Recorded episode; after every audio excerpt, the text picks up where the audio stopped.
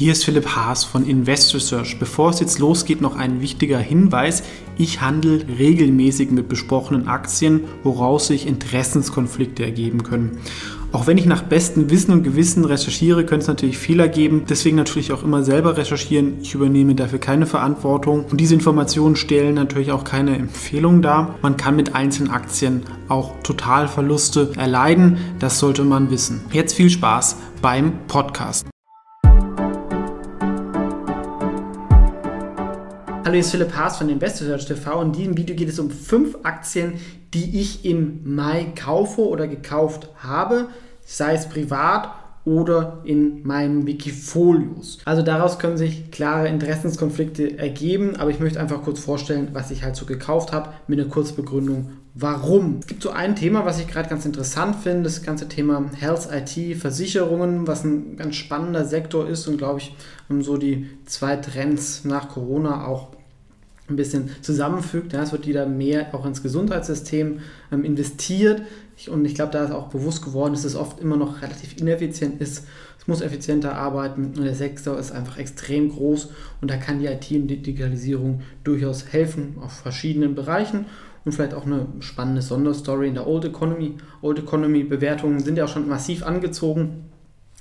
Das heißt, wenn man dann im breiten Markt jetzt kauft, glaube ich, wird es langsam auch so ein bisschen eng aber es gibt vielleicht ein paar spannende Sachen. Ne? Die Fangaktien sind natürlich langfristig auch immerhin noch gut, aber äh, trotz der starken Zahlen haben sie nicht mehr so ganz so stark reagiert, was ein bisschen schlechtes Zeichen ist, zumindest kurzfristig. Ja, vielleicht ist dann wieder im nächsten Monat da dabei.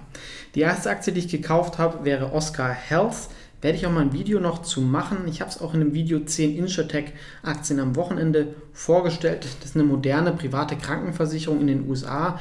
Und in den USA, die haben ja viele Probleme. Eins davon ist sicherlich das Gesundheitssystem, was extrem teuer ist, aber eigentlich sehr schlecht leistungsfähig relativ komplexes Thematik. Wenn man keine Krankenversicherung hat, zahlt man oft dann irgendwie so einen Listenpreis, was irgendwie für Kleinigkeiten 30.000 Dollar sein können. Die Versicherung zahlt nur 3.000 und sie wollen da ansetzen und das alles, sag ich mal, umfassend abdecken. Es gibt eine Kopie in Deutschland, Otonova, wo ich zum Beispiel privat krankenversichert bin. Finde auch einen Link in der Beschreibung, wer sowas interessant findet. Aber in Deutschland ist das System halt auch insgesamt mit der gesetzlichen Versicherung natürlich deutlich besser in der Basisversorgung. Also es funktioniert ein bisschen anders. Ähm, die zweite Aktie, die ich gekauft habe, wäre Kramer. Auch eine Sonderstory. Die stellen Autositze her oder zumindest auch so Konsolen so zum Runterklappen. Ähm, das ist ungefähr zwei Drittel. Ein Drittel sind die Sitze, die wir hier sehen, also in LKWs, Nutzfahrzeugen zum Einsatz kommen und vor allem gegen irgendwelche Beschwerden helfen. Also es ist wirklich extrem bequem. Auf der IAA saß ich mal auf so einem Teil drauf und die sind natürlich auch vom Elektroauto nicht so betroffen, da Sitze auch im Elektroautos geben wird. Ungefähr knapp 90 Prozent der Aktien hält eine chinesische Firma, die auch ein Automobilzulieferer sind. Hier könnte es auch mal eine Übernahme geben, aber das Management und der Aufsichtsrat ist noch sehr deutsch. Und die sind davor als weißer Ritter gekommen. Ähm, könnte ich mal vorstellen, dass sie halt auch mal auf die 95 Prozent wollen. Dann können sie einen Squeeze-Out machen per se ist die Aktie aber nicht teuer und dieser ganze Sektor hat sich auch ganz gut erholt. Agrarpreise steigen ja weltweit und eine Aktie, die davon profitieren könnte, wäre Cresut. Da kommt noch die Sonderstory Argentinien dazu. Und ich glaube, der gesamte argentinische Aktienmarkt ist jetzt 20 Milliarden wert. Das ist so viel wie irgendeine Cloud-Firma in der USA, die irgendwie 300 Millionen Umsatz macht bei 100 Millionen Verlust. Ähm, das ist natürlich schon auf Sicht von einigen Jahren ein gewisses Ungleichgewicht, denn natürlich sind da die Headlines schlecht aber es kann sich da auch schnell verbessern politisch. Und was natürlich hilft, der Hauptexportsektor ist Agrar. Das sollte dem ganzen Land irgendwie helfen. Aktie ist extrem günstig auf Gewinnaussichten und Landwerten, haben auch noch viele Immobilien. Aber es ist halt so ein Substanzwert, was sicherlich nicht für jeden was ist. Eine spannende chinesische Aktie wäre Huis, die ich auch gekauft habe. Das ist so ein Versicherungsvergleichsportal, was sich aber auch weiterentwickelt und mit, in Partnerschaft mit weiteren Versicherungen in China auch eine digitale Versicherung anbietet zum Krankenbereich.